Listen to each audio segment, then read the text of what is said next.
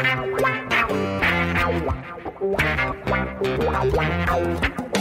dois na barreira, correu, o rei atirou. Gol! O cara marcação, sambou pra lá, sambou pra cá, botou na frente a bola. O time sempre chegando a chance de mais um gol. Gol! O Neymar pode bater de primeira.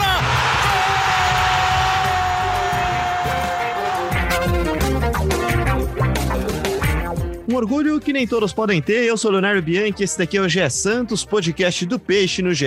Peixe que fez o seu dever de casa, recebeu, venceu e rebaixou o Curitiba na Vila Belmiro e se manteve vivíssimo na briga por uma vaga na Libertadores da América, uma disputa que terá uma decisão, quase que uma final nessa quarta-feira, quando de novo em casa o Santos recebe o Corinthians para um clássico que é um confronto direto por essa vaga, essa oitava vaga disputadíssima.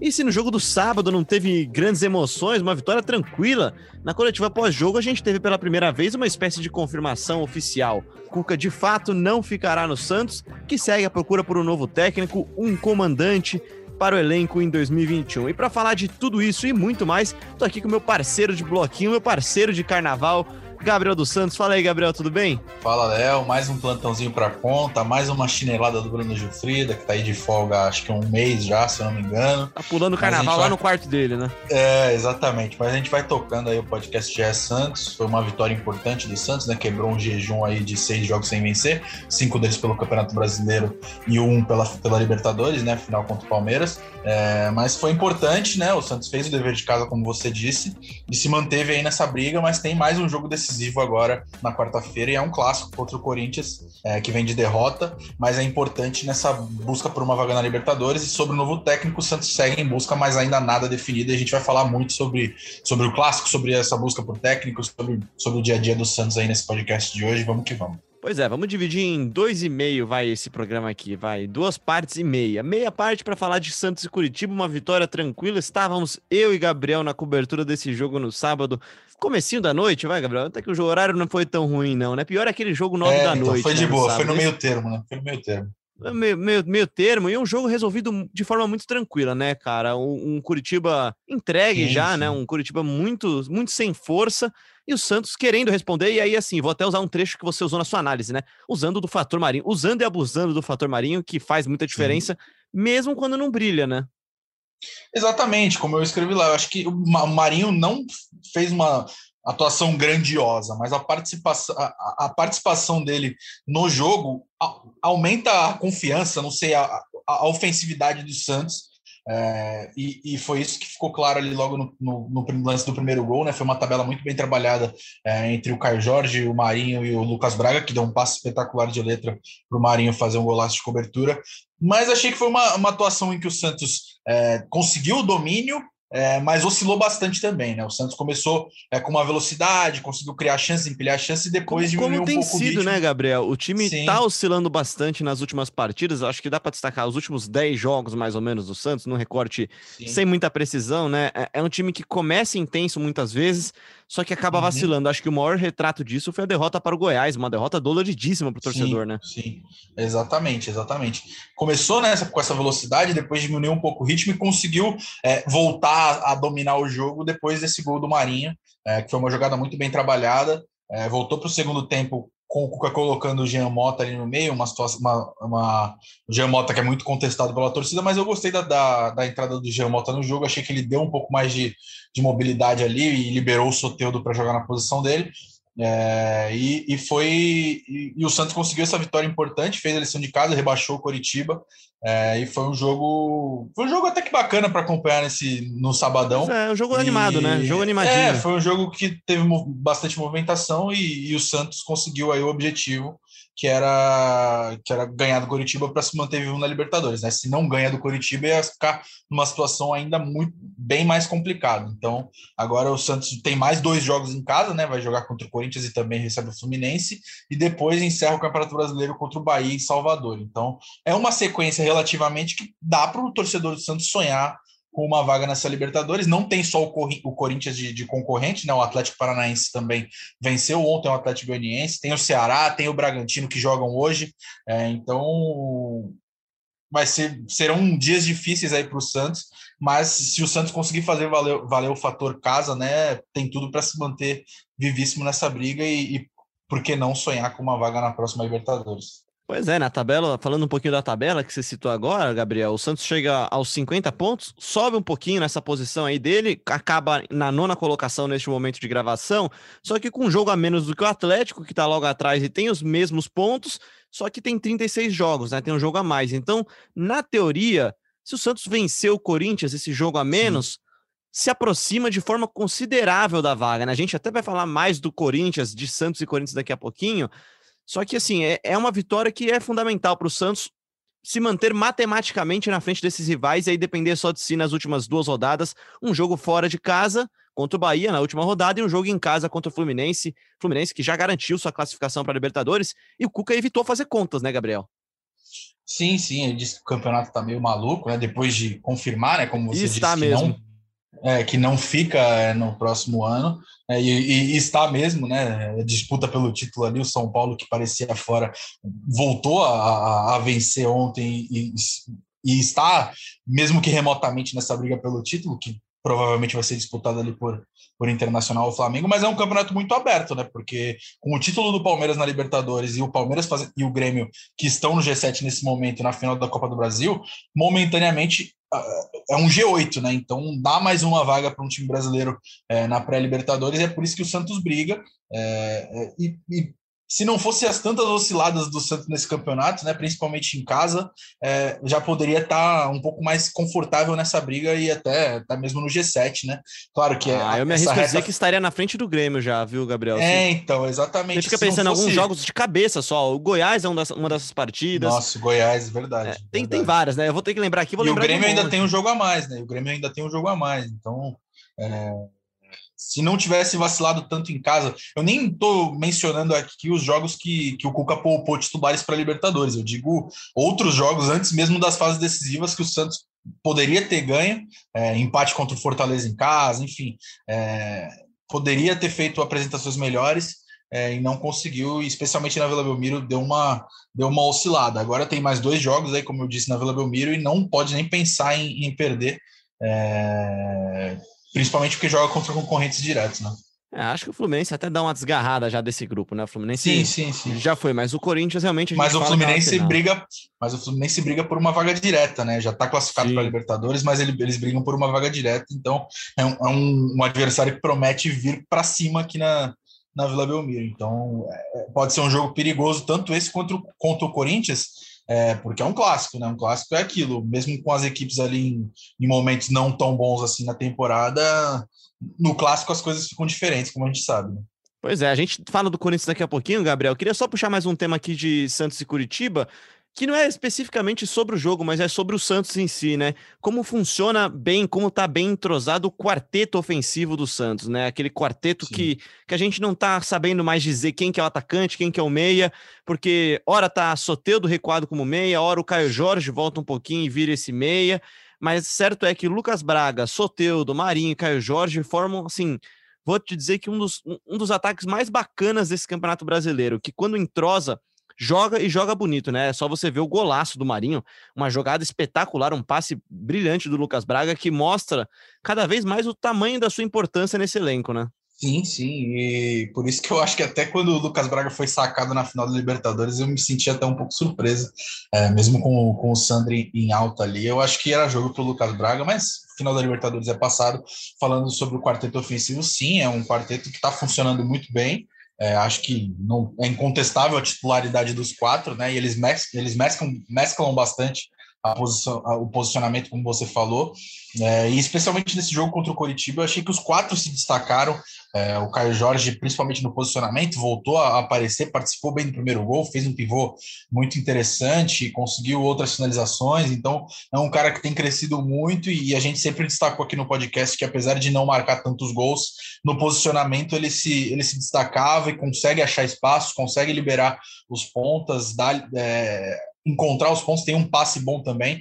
É, o Lucas Braga, pela velocidade e pela força física, ele é um cara que. Quando arranca, consegue... quando o Lucas Braga arranca, é brincadeira, cara. Ninguém pega ele ali no lado. Exatamente, exatamente. E, e ele aparece por muitos momentos centralizado também, o que dá um, poder é, ofensivo ali para o Santos mais um pouco é, pelo alto, né? Já que ele é um jogador né, que tem uma, uma, uma alta estatura. É, o Soteudo, obviamente, na individualidade, né? Porque ele sempre que ele pega a bola, ele tenta partir para cima do adversário, tenta fazer jogada individual, e na maioria das vezes ele consegue. É, e o Marinho, o Marinho é o cara do Santos, mesmo não tendo brilhado contra o Curitiba, ele dá essa cara diferente para o time, é, consegue marcar gols, se igualou ao Claudinho é, do Bragantino na, na, artilharia do Campeonato Brasileiro com 17 gols, chegou ao 24 gol na temporada, é, então é uma temporada fantástica do Marinho. É, ele está brilhante ele, e fez muita falta para o time, né? Provou isso. É, ele foi desfalque nos dois últimos jogos, nos dois jogos anteriores a esse do Coritiba, é, por uma lesão do joelho, e voltou já com tudo, é, fazendo gol e, e sendo decisivo para a vitória do Santos. Mas além do quarteto ofensivo, eu queria destacar também é, o Laércio, que fez acredito que sua melhor partida pelo Santos. É, é contestado, é verdade, não foi muito exigido. É, é um, um time Maldoso frágil do Coritiba. Foi a primeira partida boa dele, né?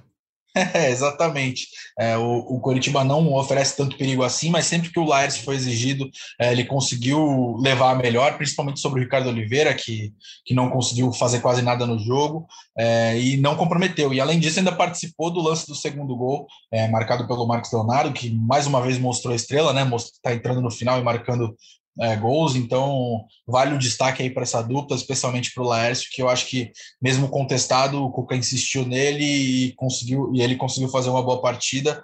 É, claro que está muito longe, muito longe do Lucas Veríssimo ainda, mas é, o Santos não tem mais o Lucas Veríssimo e agora vai ter que é, lidar com o que tem no elenco, então acho que o Laércio é, larga na frente aí, muito na frente do Luiz Felipe, que está com uma confiança lá embaixo. E, e, outro nome que se destaca também, Gabriel, acho que é o, o, quinto elemento desse quarteto ofensivo aí, que é o Marcos Leonardo, né, cara? É impressionante, cara. Eu não canso de dizer isso. É impressionante como o Santos forma jogadores e o Marcos Leonardo vai se mostrando um jogador muito interessante para esse futuro do Santos. Esse futuro quase esse presente do Santos, né, Gabriel? Esse, essa próxima temporada que começa a partir do dia de hoje, daqui a 13 dias, né? Exatamente, exatamente. O Marcos Leonardo é uma aposta aí, né, para o futuro, mas sempre que ele tem entrado, ele tem, tem conseguido fazer seus gols, né? Foi o quarto gol dele como profissional, é, e ele sempre entra no final dos jogos, né? Então ele consegue aproveitar o, o pouco tempo que é dado para ele é, para mostrar para o Cuca que ele, que ele é uma opção e que ele pode ser ainda mais lapidado, lapidado né, pelo futuro técnico agora, já que o Cuca não vai ficar. É, e está superando aí o, Bruno Marques, que, que não, não tem saído do, do banco nos últimos jogos. Então, é, essa disputa aí no banco também é muito sadia, mas o Marcos Leonardo ele está tá fazendo tá fazendo gols, embora o Bruno Marques tenha qualidade, tá, características diferentes e também é, seja bem aproveitado pelo Cuca nesse período aí pelo Santos. Pois é, e se vocês acreditam em coincidências, tal qual o Caio Jorge, o, o, o Marcos Leonardo tem 17 anos, começa a temporada com 17 anos e fará 18 anos também na temporada, como fez 18 anos no ano passado o Caio Jorge. Sim, são dois meninos com um ano mais ou menos de diferença, com características diferentes, só que somados acho que eles podem dar ao Santos uma, uma variação muito interessante, né? A gente já falou bastante aqui, né, Gabriel, sobre a falta de possibilidade do Santos de contratar jogadores, e acho que essa será a grande função do novo treinador do Santos, e até já mudando de assunto, Cuca falou na coletiva que vai sair definitivamente. Vamos ouvir a resposta. Eu queria que você comentasse depois o que, que ele disse nessa resposta. Ah, eu já conversei com o presidente, é meu amigo, já conversei com o Quaresma também. Eu vou cumprir meu contrato no que depender de mim. Lógico que eu entendo amanhã depois o Santos tem um treinador. E lógico que você não tem como ter um treinador e você ter um segundo treinador. A gente faz a transição, eu ajudo no que for preciso né, e bato o final no meu, no meu contrato. Eu já falei muitas vezes, até como recado para o próprio torcedor, que esse ano que vai vir vai um ano de muita paciência, que esse pessoal que está entrando aí são muito sérios, são pessoas eh, que vão organizar muito mais a vida do Santos, mas ela passa por uma reforma eh, grandiosa, porque existem os transfer bans para ser pago, existem contas para serem pagas, outros transfer que podem entrar e não tem uma receita hoje para tanto, né? Então, o que, que é a receita? É a venda de alguns jogadores a mais do que tem. Então, eu, eu, eu sei que eh, esses meninos aqui valem ouro e quem vier para dar sequência para o trabalho vai poder ter um grupo maravilhoso aí, se Deus quiser, tirar o máximo de cada um, como a gente tem feito aqui. Diz aí o Cuca, né, Gabriel, que falou já com o presidente, com o Quaresma, ele deixa bem claro que vai sair, né? Não, ele não fala exatamente vou sair, mas ele deixa muito claro que, que vai sair, né? Ah, vai sair, vai sair. Já é, falou até sobre ajudar o próximo treinador na transição, então já ficou bem claro que ele não permanece, né? Era uma, uma saída considerada iminente há muito tempo e agora, e no sábado foi confirmada é, oficialmente aí pelo Cuca, é, que falou novamente sobre os problemas que o Santos passa, né? Que, que, o clube vai precisar de uma reforma, é, de uma reformulação pelos transfer ban, por, por, possíveis perdas de jogadores. Então, o Cuca aí mais uma vez deixou claro que, que vai ser um momento aí difícil que o Santos vai passar, é, e ele cumpre o contrato até o fim do Campeonato Brasileiro é, e depois não vai renovar. Então, o Santos segue aí a caça de um novo treinador. Tem encontrado dificuldades, Léo. Pois é, tem encontrado dificuldades, assim, dificuldades até de tomar decisão, né, Gabriel? Acho que não é nem só que tem recebido negativas ou que, que não tem entrado em acerto com treinadores.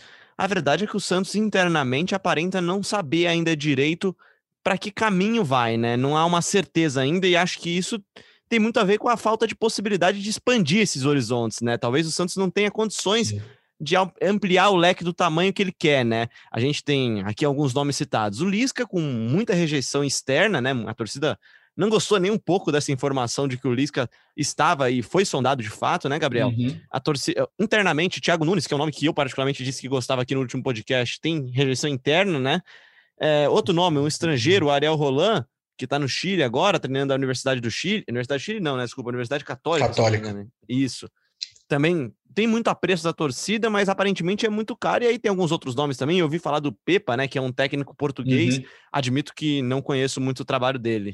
Sim, sim. O Santos, no momento, ele mapeia o mercado, analisa as principais opções, já entrou em contato é, com alguns técnicos para ver as pretensões, como a gente disse aqui no último podcast, é, o Santos diz, diz não ter pressa é, para definir esse treinador, mas a temporada que vem já está batendo na porta, então é, é, uma situação delicada, até porque o Santos tem um colegiado, tem um comitê de gestão formado por nove membros, o presidente, o vice e mais sete integrantes, e esse colegiado tem que entrar no consenso, e o Rueda, diferentemente das, das gestões anteriores, é, do Pérez principalmente, ele respeita esse colegiado a princípio, né, e tem colocado sempre em debate é, a questão do novo técnico, e esse colegiado está dividido nesse momento, né, é, uma parte dele acredita que o Santos tem que investir no técnico, é, mesmo com uma situação financeira grave, né, que não é surpresa para ninguém, é, tem que investir nesse técnico porque vai ser provavelmente o único reforço é, que o Santos vai ter, já que o Santos está impedido de contratar.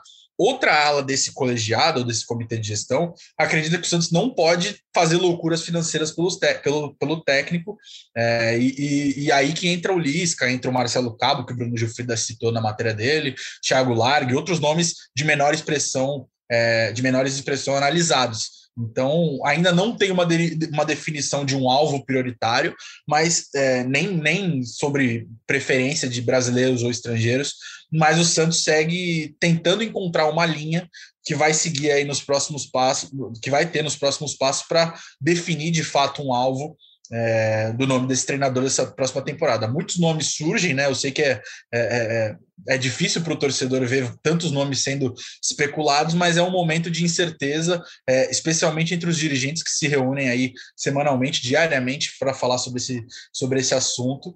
É, que ainda está bem definido até o momento que a gente grava esse podcast. Como eu disse, tem essa divisão aí de opinião do, dos, da cúpula do Santos, é, que dificulta nesse momento a, essa busca por um técnico que ainda não tem um alvo prioritário definido. Pois é, eu lembro que quando da contratação do Gesualdo surpreendeu muita gente, né, Gabriel? Muita gente foi surpreendida com, com o nome do Gesualdo, não era um dos nomes mais cotados no radar, né, do Santos. O Santos falava muito de técnicos argentinos. Eu lembro que na época bastante papo sobre o BKSS, né, que estava no Racing ainda ou estava no Defensa, não... mas enfim, né, loucura financeira, acho que o Santos não pode e não deve fazer em momento algum. Só que eu acho que eu vou seguir essa linha aí, Gabriel. Acho que o técnico pode e deve ser o único reforço que o Santos pode conseguir ter para essa temporada. E é, é o treinador que pode tirar mais do elenco curto, né? O treinador que pode fazer os meninos subirem melhor, ter, ter mais confiança, que pode melhorar quem tá lá. Então, se for para gastar alguma coisa, e aí, de novo, sem loucura financeira, eu também tô nessa linha, cara. Acho que deveria ser com o treinador, sim. É muito melhor você trazer um bom treinador que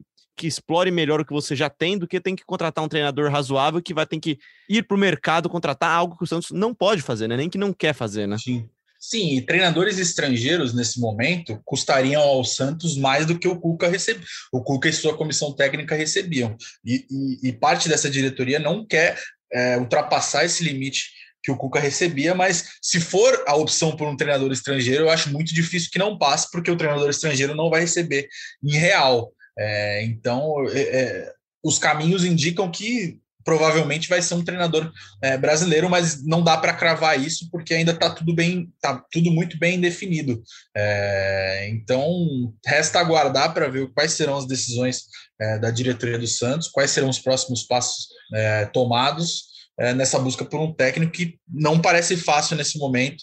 É, tem muitos nomes: Lisca, Thiago Nunes, Ariel Roland, BKSS, Pepa, enfim.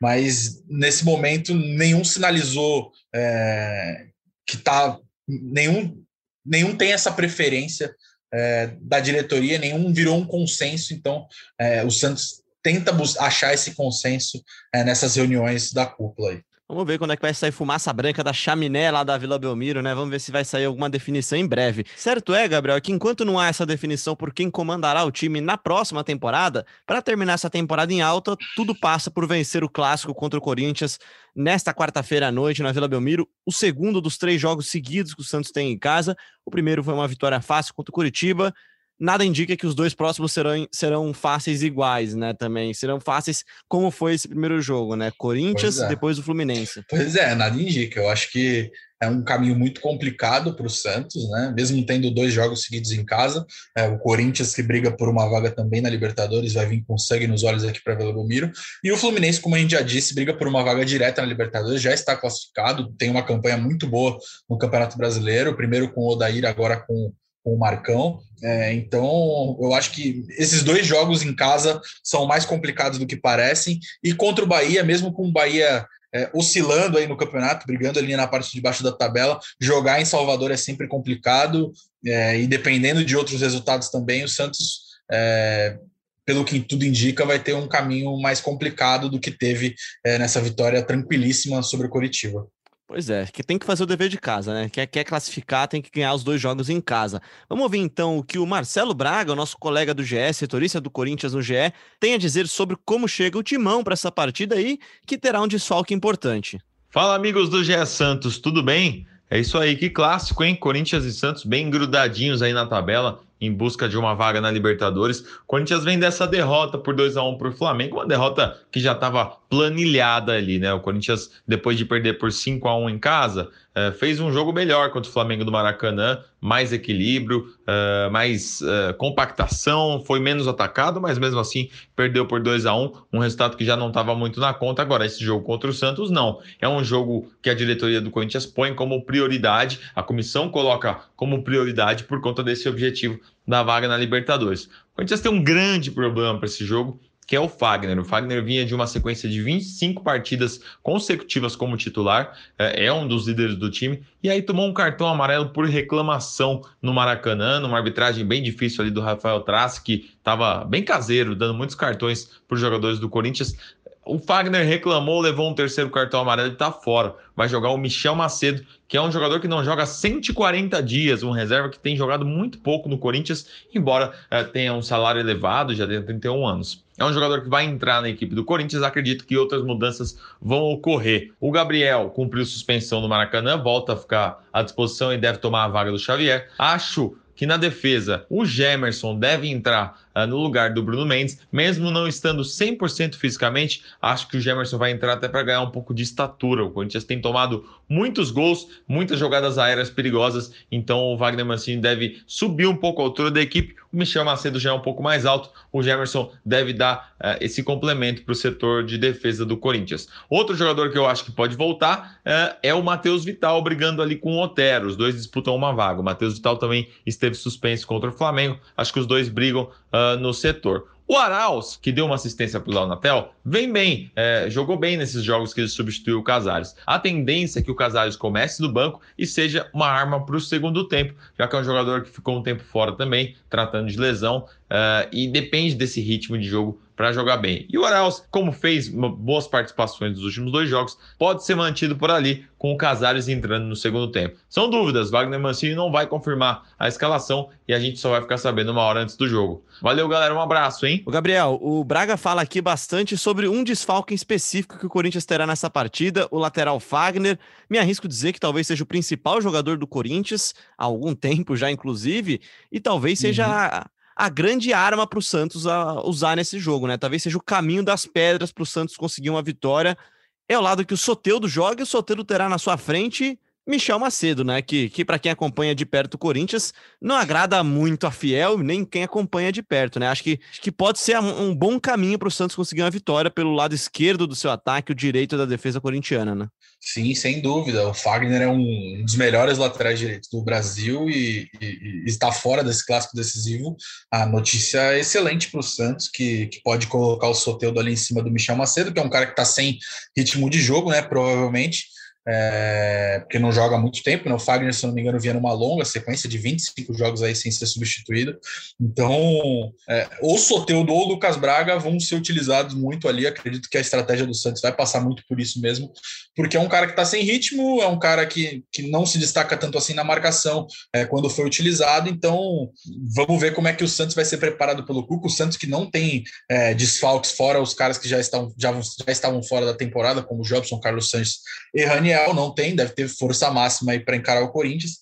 É, todos os pendurados passaram ilesos aí contra o Coritiba, então eu acredito que o Santos mantém a escalação aí que foi utilizada contra o Coritiba, a não ser que o Cuca planeje algo diferente, mas eu acho que tudo indica que essa escalação vai ser a mesma contra o Corinthians. Seria uma escalação, então, com João Paulo, Pará, Laércio, Luan Pérez, Felipe Jonathan, Alisson, Sandro e Soteudo, Marinho, Caio Jorge e Lucas Braga, né, Gabriel? É isso, escalação que está na ponta da língua aí é, do torcedor, principalmente depois das saídas do Lucas Veríssimo e do Diego Pituca. O Sandri e o Laércio tomaram essas vagas, então não tem muito para onde fugir, a não ser que o Cuca queira surpreender. Eu acho que não vai ser o caso, porque é um time que já está entrosado, e se não tiver nenhum problema físico, né, o Santos está se reapresentando agora, a tendência é que seja esse time, esse time mesmo.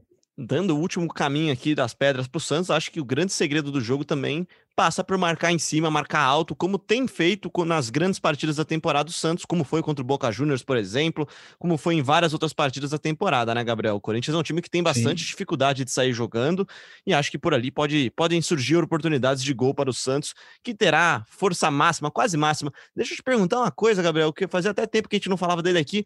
Como é que anda Raniel, cara? Raniel que chegou com uma troca com o São Paulo, nunca rendeu tanto, teve um problema seríssimo causado acreditamos, né, por decorrência da Covid-19 e não voltou desde então, né? Pois é, teve a trombose, né, sofrida em Goiânia, é, ficou um período aí de recuperação, passou por uma cirurgia, depois ele lidou com alguns problemas particulares e se apresentou é, nessa semana aí no CT Pelé é, para dar início aí, para dar início, sequência a esse tratamento, mas ainda não tem uma previsão de quando ele retorne, acredito que só provavelmente mais para frente na temporada que vem, ainda não, não voltou nem a trabalhar com o grupo, está fazendo é, é, trabalhos físicos, trabalhos é, com, com, com, a equipe de, fisio, de, fisioterapia do Santos, então acho que ainda o retorno não, não dá para cravar quando vai ser, mas é improvável que seja é, tão, tão em breve assim. Acho que ainda demora um tempo para o Raniel voltar. É, situação semelhante à do Carlos Sanches e também do Jobson, que, que, que se, lesionou, se lesionou recentemente. Pois é, então. Três jogos: Corinthians, quarta-feira, 19 horas na Vila Belmiro. Fluminense no domingo, às 18h15, na Vila Belmiro também. E na Fonte Nova, no dia 25, não esta quinta-feira, a próxima, às 21h30. Bahia e Santos são três jogos para o Santos fechar essa temporada e tentar se garantir na Libertadores de 2021. E uma semana decisiva para o Santos na busca por um novo treinador para começar. Se, não, já, se já não começou, na verdade, né, a traçar melhor os seus caminhos para essa próxima temporada que começa daqui a 13 dias. Gabriel, aquele abraço para você e até quinta-feira agora para falar desse Santos e Corinthians. É, um abraço, Léo. Vamos que vamos com tudo para esse Santos e Corinthians. Estarei lá na Vila, eu e a Ana Canhedo, se torcida do Corinthians, ela também vai estar lá, trazendo todas as informações. O jogo vai ter transmissão aí do Premier, né? E a gente vai acompanhar, claro, tudo em tempo real é, lá no GE. É, foi um prazer aí, mais um podcast GE Santos, só nós dois, né? É, tá virando rotina, Pô, né? Que isso, Com cara. essa chinelada do Bruno Gilfrida. É, mas vamos que vamos. É, um abraço aí para todo mundo que escutou a gente. É, Quinta-feira a gente volta para falar tudo sobre o clássico. É isso, um grande abraço para você, Gabriel. Um grande abraço pro Bruno Gilfrida também, nosso chinelinho, pra Laurinha também, que faz tempo que não participa aqui do nosso Gé Santos, daqui a pouco tá de volta. E um grande abraço também para você que ouve a gente aqui sempre no ge.globo/podcast e também no seu tocador favorito de podcasts na Apple, no Google, no Pocket Cast, no Disney, no Spotify e claro também agora sempre no Globoplay. Você pode ouvir a gente lá na aba Explore, tem podcasts, tem todos os podcasts da Globo no Globoplay também até para quem não é assinante, tá, gente? Não precisa ser assinante para ouvir o podcast lá. Basta você entrar lá no Globoplay, procurar o Explore e achar o seu podcast favorito, que sem dúvidas é o G Santos. Um grande abraço e até quinta-feira com mais um episódio.